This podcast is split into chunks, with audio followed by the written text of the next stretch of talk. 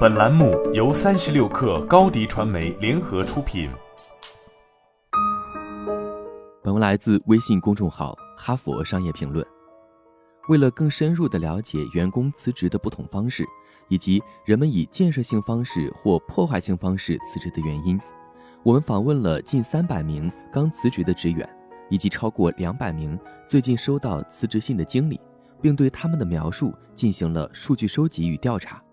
我们发现，人们在辞职时通常会使用以下七种方式：循规蹈矩式，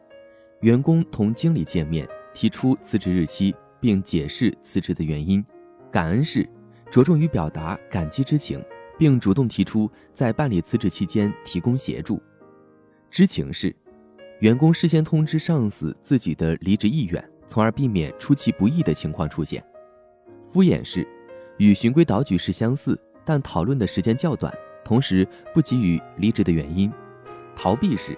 员工以书面形式辞职，或者通知人力资源部门或其他同事，从而让消息间接传达给经理。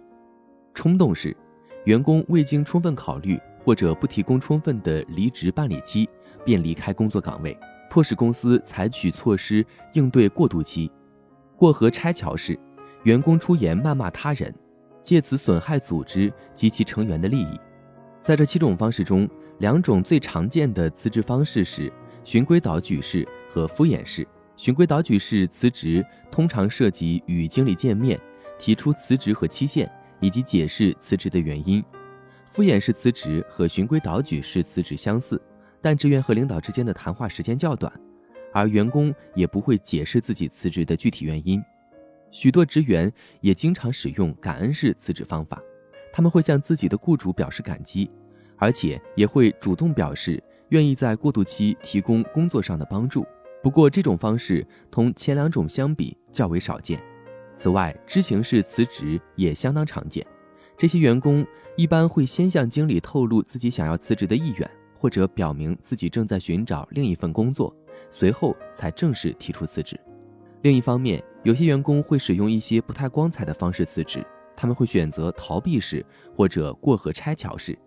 在逃避式辞职中，员工不会向自己的直接上司提出辞职，相反，他们会将离职意愿告诉给其他职员。此外，大约有十分之一的离职者会选择以最臭名昭著的方式退出，那就是在辞职的时候对公司进行语言攻击，试图伤害组织及其成员，从而过河拆桥。斩断自己与前雇主之间的任何联系，还有最后一种辞职方式，它最为罕见，而且根本不算是真正的辞职。有些员工干脆来个人间蒸发，再也不会回到原来的工作岗位，而且不再和雇主联系。通过这种方式辞职的人不会提前通知任何人，因此这种冲动式离职可能会使公司陷入困境。事实上，有两个因素最能影响员工对辞职方式的选择：第一，他们是否认为自己曾受到过公司的不公平对待；第二，他们是否觉得自己的直属上司态度恶劣。那些在任期间觉得自己受到公司优待的员工，会更愿意在辞职期间做额外的工作；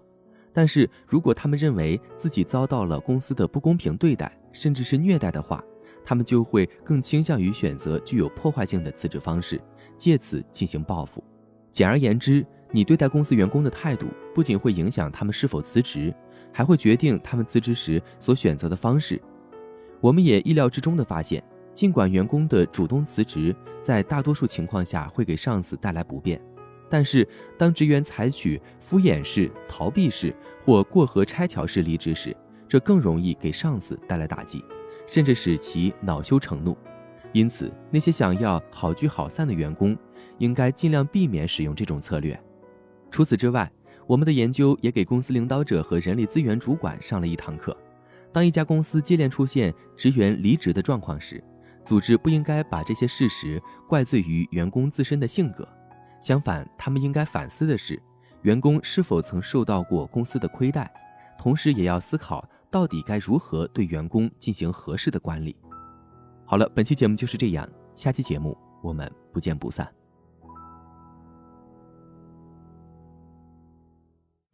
高迪传媒为广大企业提供新媒体短视频代运营服务。商务合作请关注微信公众号“高迪传媒”。